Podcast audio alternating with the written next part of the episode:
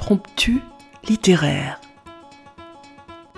Voici quelques pages écrites par Anne Brunswick sur les Juifs de Sibérie, poétesse et universitaire, dont nous avons choisi de vous donner le témoignage. Amis auditeurs, bonjour. Aujourd'hui, nous vous proposons la lecture à plusieurs voix. Les femmes en avaient payé le plus lourd tribut. Le cas de Yissou. Pour amener un peu de légèreté dans cet univers marqué par une histoire souvent Je vous ai choisi un extrait du chapitre 9, intitulé Assise près de l'incubateur, espèce de navire miniature en On plexiglas, sélectionne la main-d'œuvre destinée aux mines, aux chantiers, aux coupes de bois. Des textes d'auteurs du XXe et du XXIe siècle viennent jusqu'à votre oreille. Écoutez.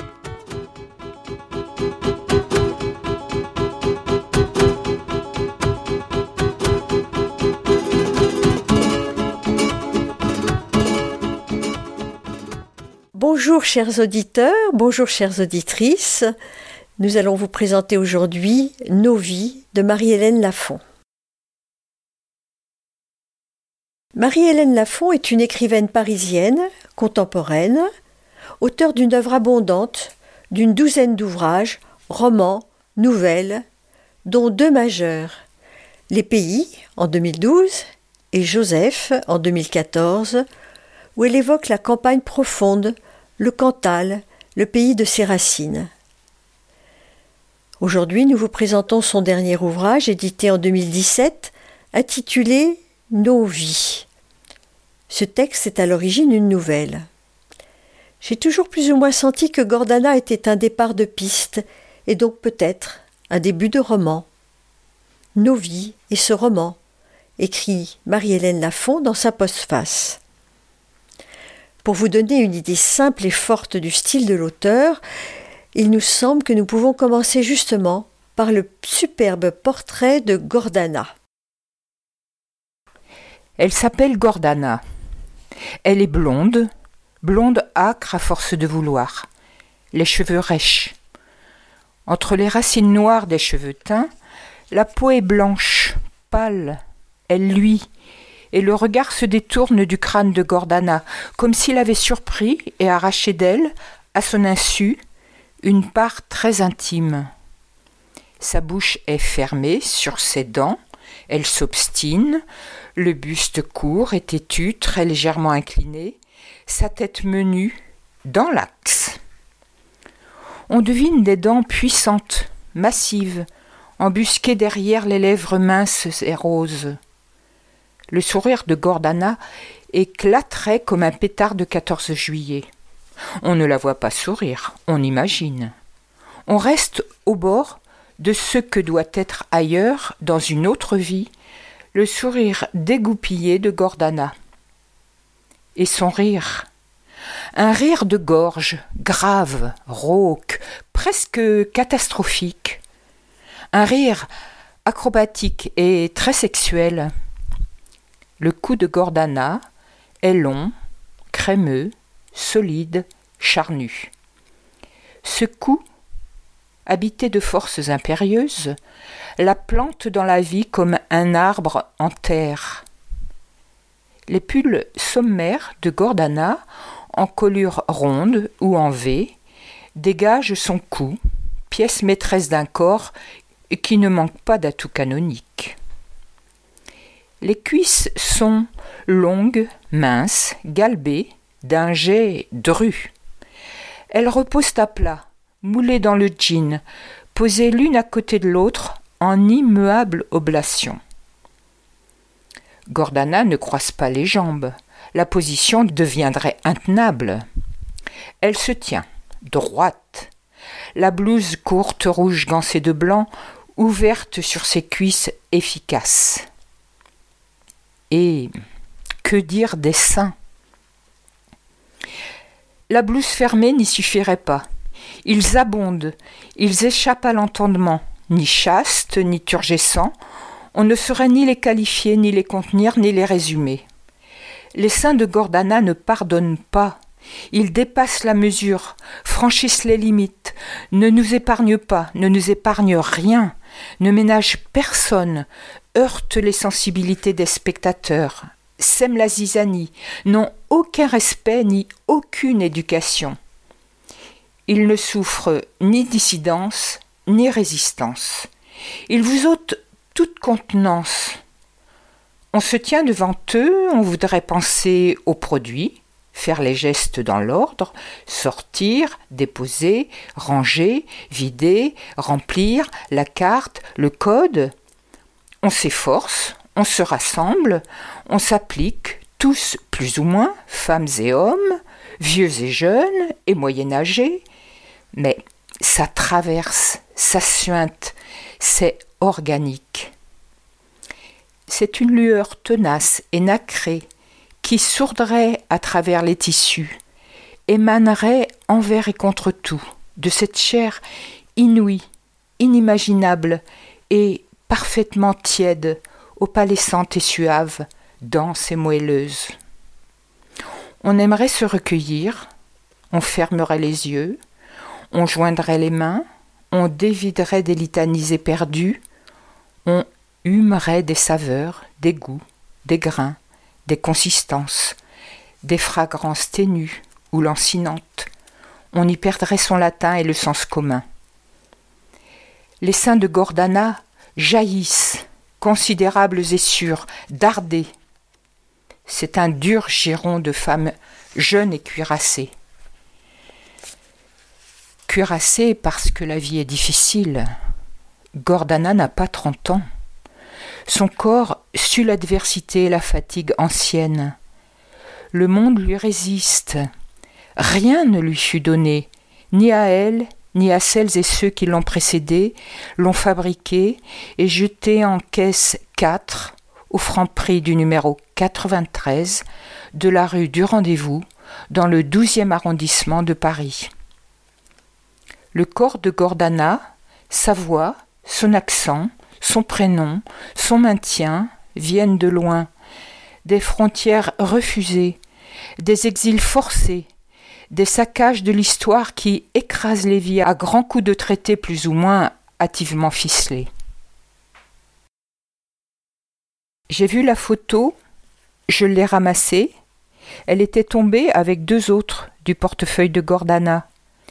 Je l'ai regardée, j'ai reconnu Gordana qui ne savait pas que son portefeuille avait glissé sous la caisse, répandant une partie de son contenu. Je l'ai reconnu au cou long, à l'arrondi du menton.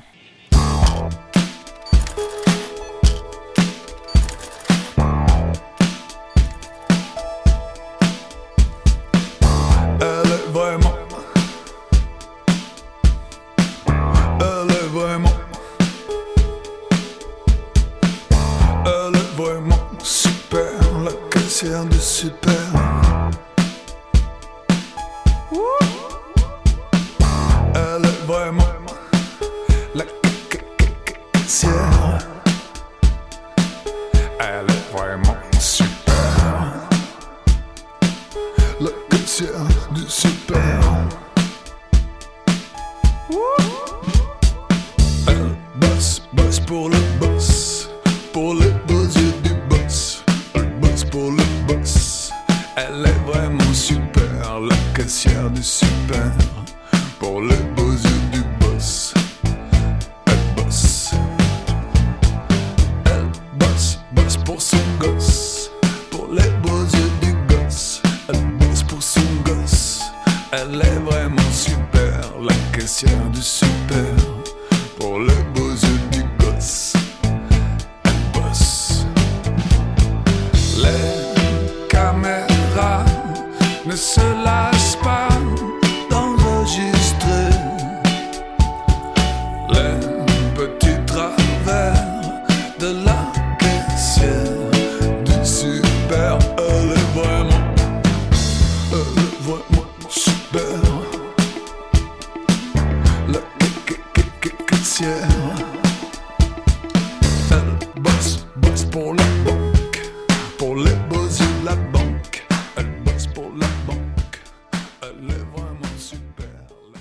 Narratrice observe la caissière et des clients de la caisse 4, à la supérette de son quartier.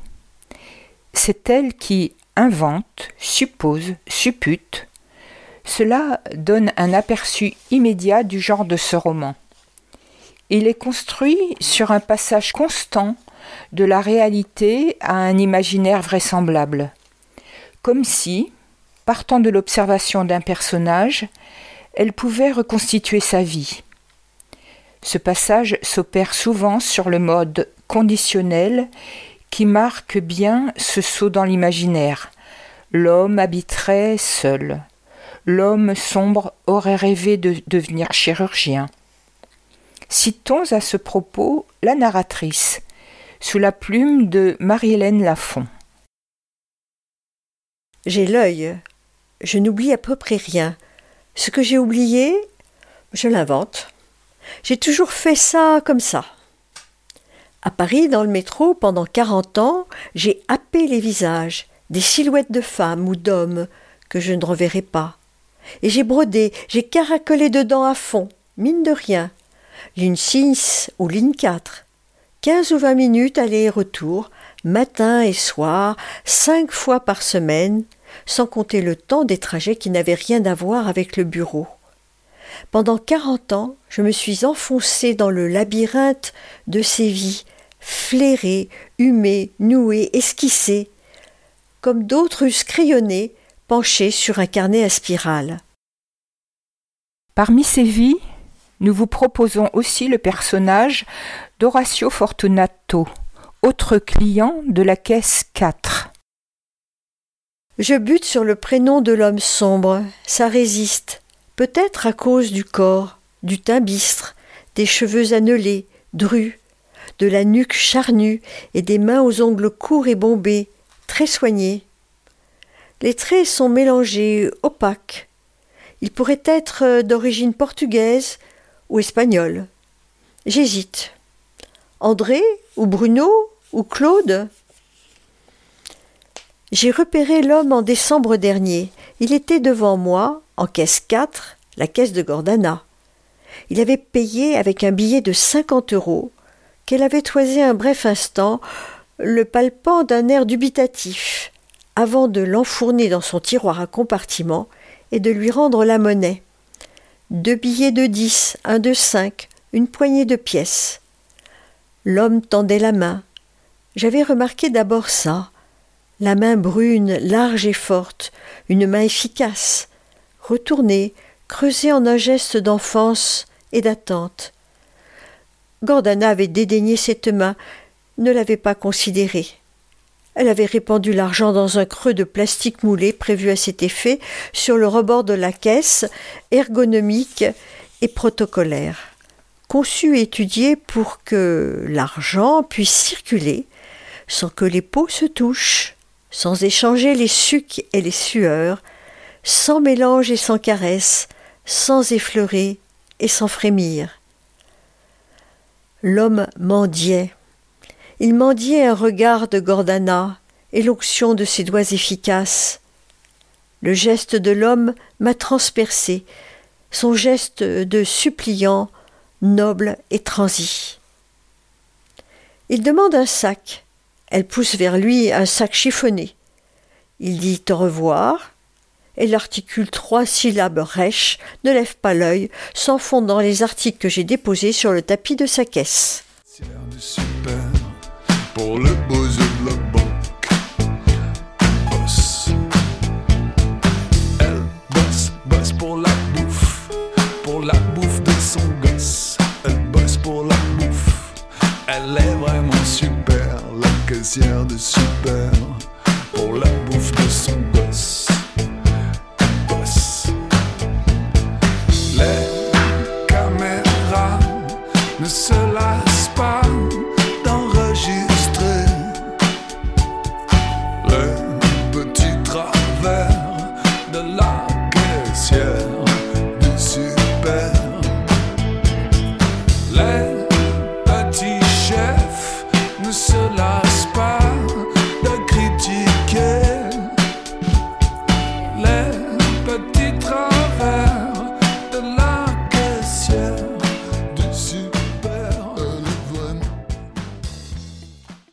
Venons de croiser quelques-uns des personnages qui, avec la narratrice, se retrouvent à la caisse numéro 4 du Franc-Prix, 93 rue du Rendez-vous, Paris 12e. Partant de ce lieu, si quelconque, Marie-Hélène Lafont nous propose des bifurcations qui nous déplacent dans le temps et dans l'espace. En effet, d'une ligne à l'autre, Marie-Hélène Lafont fait basculer la narration de la cliente du Franc-Prix qu'elle est à l'enfant et à la jeune fille provinciale qu'elle a été autrefois dans le Cantal. On n'a droit à rien. Mon père le disait les soirs devant la télé quand on montrait des images de manifestations, de gens qui revendiquaient des choses dans des villes en France ou ailleurs, avec des panneaux des calicots. Il répétait ce mot en avançant le menton. Je pensais à coquelicot. Il n'expliquait rien. On comprenait qu'il n'était pas d'accord avec ses salariés. Le mot sifflait entre ses dents. Il avait une boutique à tenir, lui, avec sa femme, en famille, seul, comme ses parents avant eux. Il s'agissait de faire rentrer l'argent, pas de défiler en braillant. Mes frères se taisaient, ou, plus tard, sortait sans avoir fini de manger. J'aidais ma mère à débarrasser les assiettes qu'elle garderait au chaud sur le coin de la cuisinière pour les garçons. Ils se calmeraient, ils auraient faim. Elle les appelait les garçons, les trois, les jumeaux et Denis, qui étaient nés juste un an après eux, presque jour pour jour, quand elle n'avait pas encore vingt ans et tenait déjà le magasin avec mon père qui était un travailleur, mais ne pouvait pas faire face à tout, tout seul. J'aimais cette expression de ma mère, faire face, qu'elle utilisait pour tout, les petits imprévus et les gros, le travail, les aléas de santé. Elle avait fait face, avec ses trois nourrissons et une belle-mère pas commode, à tout ce qu'il fallait apprendre dans un commerce d'épicerie. Elle n'a jamais eu d'autre mot que celui-là, pas commode, pour une grand-mère aigrotante que je n'ai pas connue. Elle venait de mourir quand je suis né, moi, onze ans après mes frères, la surprise de la trentaine pour ma mère, le bâton de vieillesse pour mon père qui avait déjà quarante ans et a choisi mon prénom. Le deuxième prénom de sa mère, Jeanne. Un prénom de vieille, de grand-mère justement, dira ensuite au pensionnat les autres filles qui s'appelaient Bernadette, Francine, Marie-Jo, Jocelyne, Agnès ou Élisabeth. Un prénom qui sépare. Le récit nous replonge donc dans la France rurale, où le catholicisme demeure, perdure, plus longtemps qu'ailleurs, en particulier pour la communion solennelle.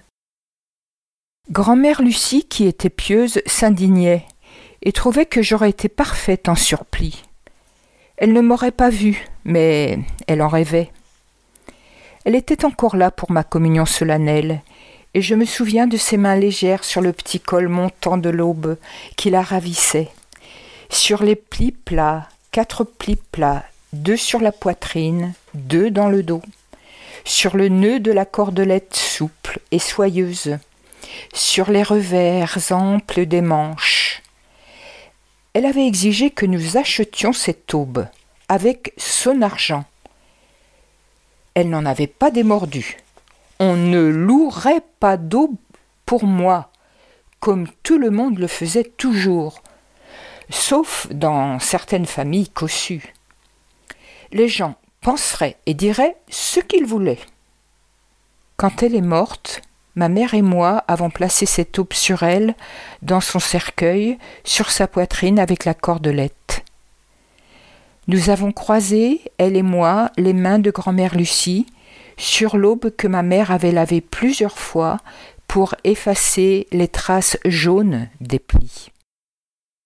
De même, nous pouvons retrouver l'amante qu'elle a été. Karim était beau, il était très parfaitement beau. Toutes les femmes le pensaient, le sentaient, sous la peau, dans le ventre. C'était sans parole, sans phrase. Il se donnait seulement la peine d'apparaître, le pas long, la nuque souple, les mains souveraines. Ses cheveux doux le nimbait, lui faisaient couronne. On se perdait dans ses yeux verts, ses épaules et ses hanches donnaient envie de danser. Je n'ai pas résisté, j'ai été foudroyée. Je brûlais dans ma robe en laine bleue à col pointu. J'ai gardé cette robe longtemps. Je n'ai pas pensé à Lionel, à son chagrin, à sa colère, ni aux distances qui allaient se creuser dans ma vie, pour toujours, parce que Karim était arabe.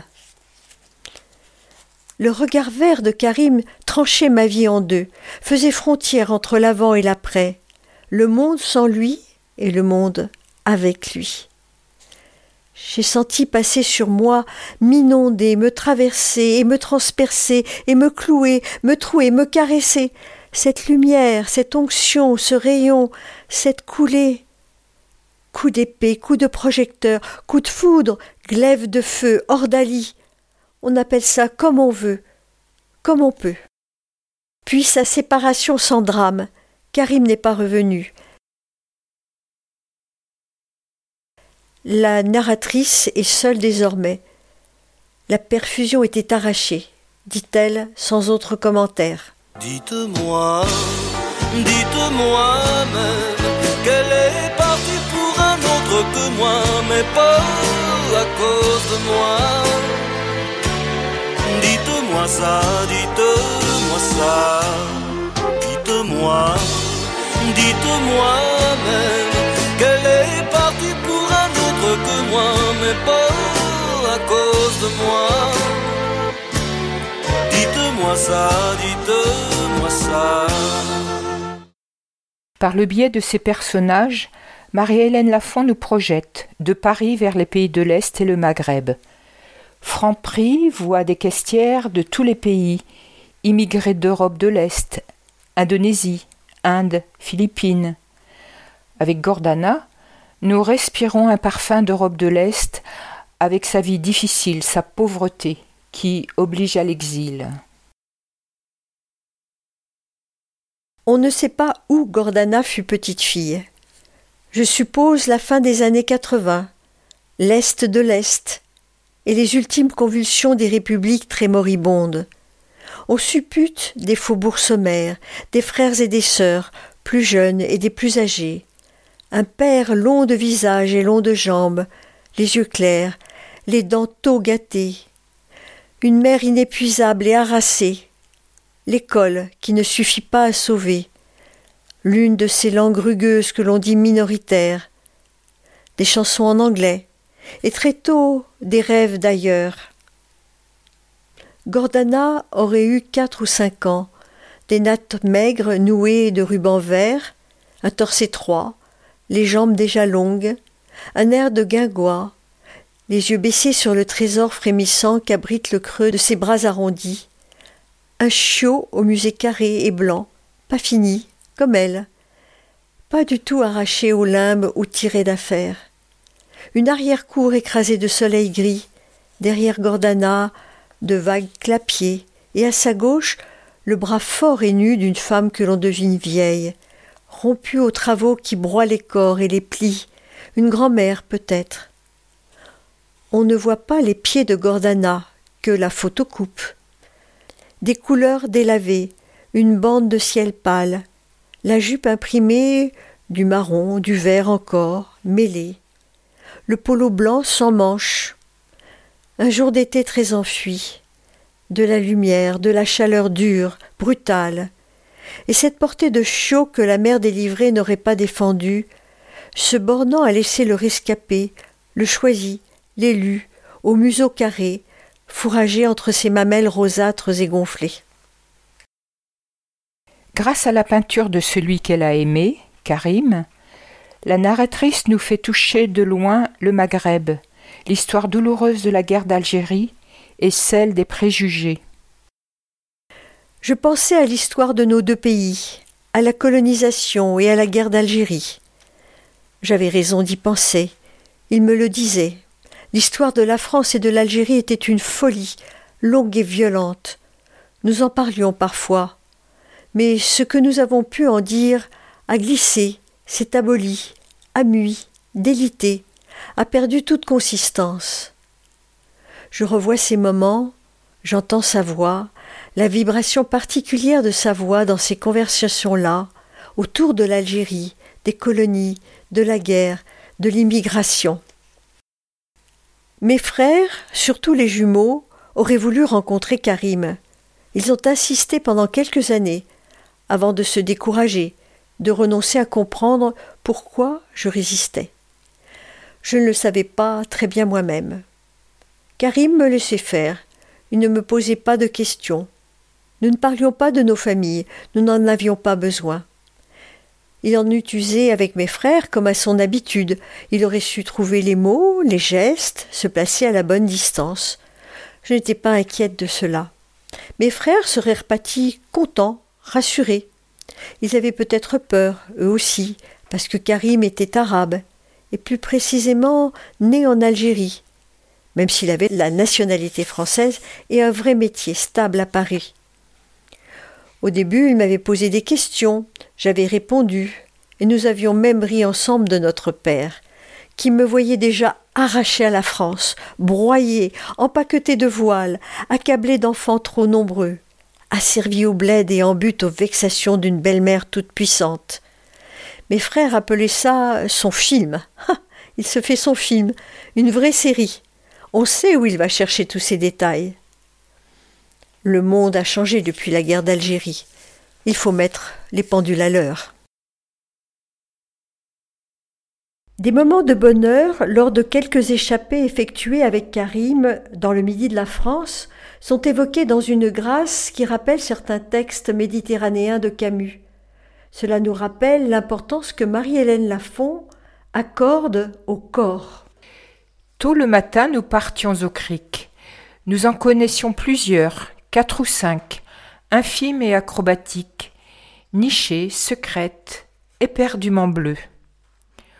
Aux heures cuisantes du milieu du jour, la peau salée, rassasiée de lumière, et l'estomac lesté d'une tomate et de pain frotté d'ail, je partais vers d'autres criques, d'autres chemins, griffés de soleil, noyés de vent chaud. Karim nageait longuement. Nous parlions peu. Nous étions, je l'ai pensé plus tard, dans la pleine gloire de nos corps souples et à la proue de nous-mêmes. Par opposition, la ville ouvre sur des drames si difficiles à exprimer qu'il ne trouve d'autre issue que dans le cri, ainsi dans le métro. Nous sommes arrivés sur le quai une grande femme blonde criait. Son cri emplissait la station et montait se fracasser contre la voûte du tunnel. C'était un cri de ventre, rauque et strident. Je n'avais jamais entendu ni imaginé ça. Sur chaque quai, les voyageurs s'étaient rapprochés les uns des autres, comme agglutinés, entassés pour faire face à la femme debout. Ils ne la regardaient pas, et ne parlaient pas entre eux. Ils attendaient la rame, scrutant le boyau sombre comme si leur vie en dépendait. Et leur vie en dépendait. Ils avaient raison. Il fallait se sauver, se mettre à l'abri au plus vite. Personne ne pouvait supporter ça. Karim m'a dit le lendemain Ça pourrait être moi, ou toi, ou ta mère, ou la mienne, ou ma sœur, ou notre fille, n'importe qui. C'est en nous, ça couve, c'est comme un feu. Cet ouvrage, Nos vies, met donc en scène des solitudes qui se croisent dans cet univers parisien. La narratrice est portée par la musique des chansons qui sont déversées à flot continu, comme celle de Michel Jonas que nous venons d'écouter, et qui nous imprègnent malgré nous. Ça m'est venu sur le tard après quarante ans, et j'ai aimé ce vague prurit suscité par les chansons, toujours les mêmes, dont les paroles tournent en boucle fatiguées dans les allées tapissées de produits en couleurs. Les mots coulent et font sirop avec les odeurs de fruits, de pain, de produits ménagers, de comptoirs réfrigérés. La fraîcheur de nos produits et le sourire de nos caissières se mélange avec les belles paroles lourdes des chansons sempiternelles qui disent au plus juste les amours naissantes ou usées, les vouloirs, les attentes, les espérances déçues ou comblées, l'ardeur des commencements, le goût de faire des trahisons, et l'usure molle des sentiments. Ti amo, ti allo, ti amo. On est traversé par les paroles de chansons que l'on n'écouterait pas chez soi.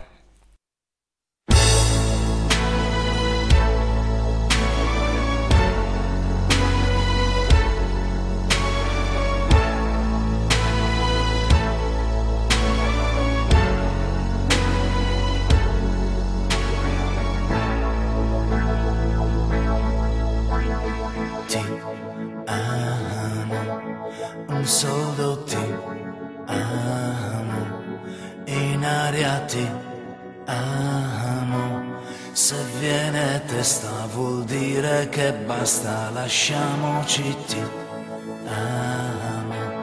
Io sono ti amo, in fondo un uomo che non ha freddo nel cuore nel letto comando io ma tremo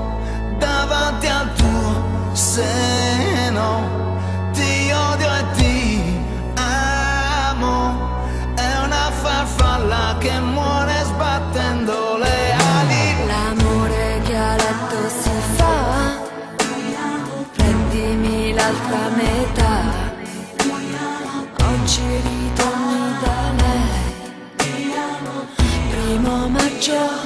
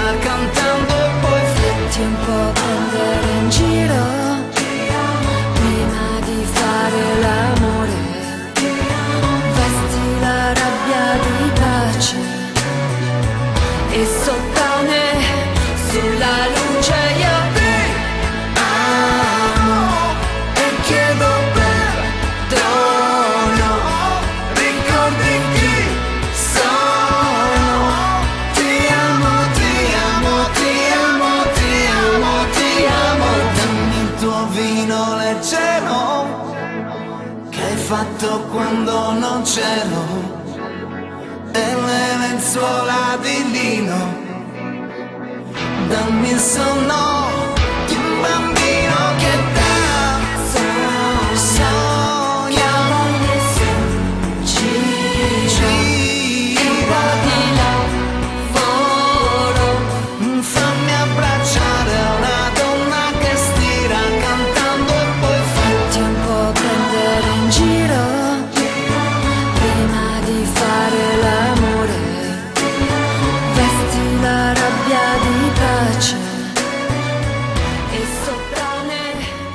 Nous serions incomplètes dans cette présentation si nous ne disions quelques mots sur l'écriture bien particulière de Marie-Hélène Lafont.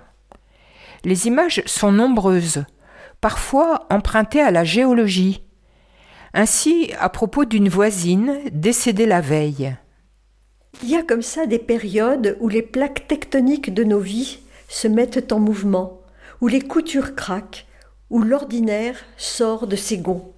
Beaucoup sont empruntés à la navigation. Les arbres moutonnent. En houle dru. Les parents, peu avant leur décès, ont trié, rangé leurs affaires, Marie-Hélène Lafont écrit. Les voiles étaient carguées pour le départ. C'est-à-dire repliées avant ce départ qu'est la mort. Une femme voilée se dirige vers les produits qu'elle veut acheter. Marie-Hélène Lafont décrit avec justesse son mouvement.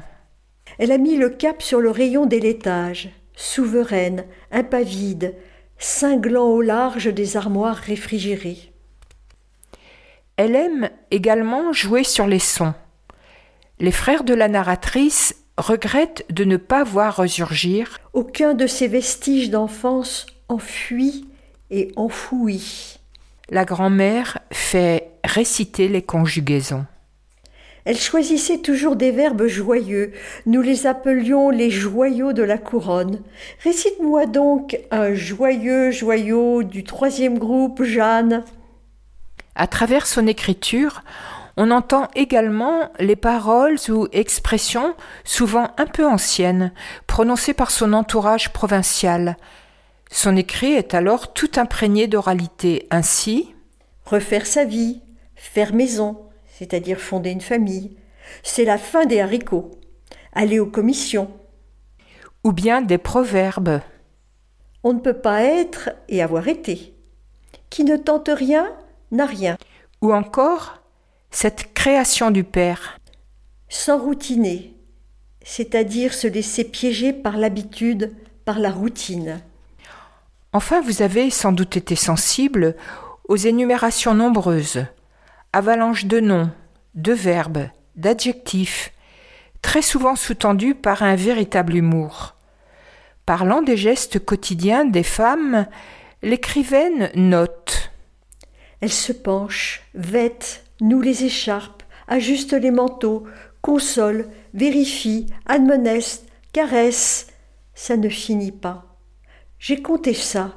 J'ai compté le nombre d'écharpes nouées, de goûters glissés dans les cartables en cinq années d'école primaire, le poids des yaourts transportés pour la consommation de quatre personnes en un an. Et voici que les hommes aperçoivent la gigantesque poitrine de Gordana. Et aussitôt le regard aimanté des mâles tous, les vieux, les jeunes, les possibles et les impossibles, les longs maigres et les courts suivés, les très ordinaires qui n'oseront pas et les très remarquables qui vous foudroient d'un œil souverain, tous confinés dans leur viande et nantis du fatidique instrument. Cette émission a été préparée et lue par Christine et Monique, montée et enregistrée par Yvan que nous remercions de sa patience. Nous avons entendu Michel Jonas, Dites-moi qu'elle est partie, et Arthur H. dans La caissière du super, et Tiamo par Umberto Tozzi et Monica Bellucci. Nous vous recommandons donc la lecture de Nos vies de Marie-Hélène Lafont aux éditions Bûcher-Castel. Au revoir, chers auditeurs, et à une prochaine lecture, nous l'espérons, sur les ondes de Radio G 101.5, le mardi à 9h10 et le samedi à 9h10 également.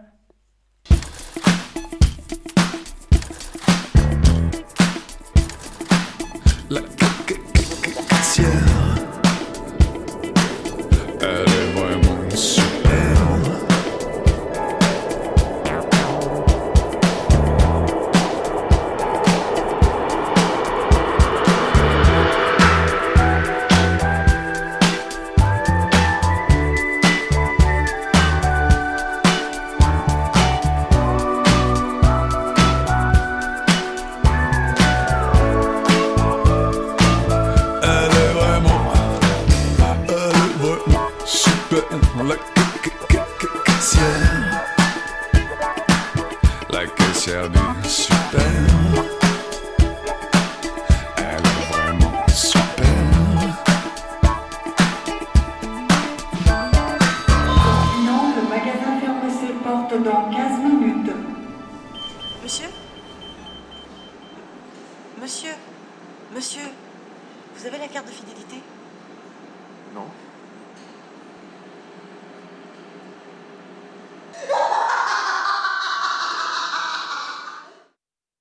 Chers auditeurs, si vous souhaitez réagir à cette émission, en connaître les horaires, la télécharger, nous rejoindre, rendez-vous sur le site de Radio G 101.5 ou sur le site de l'émission www.impromptu.fr. Vous nous y retrouverez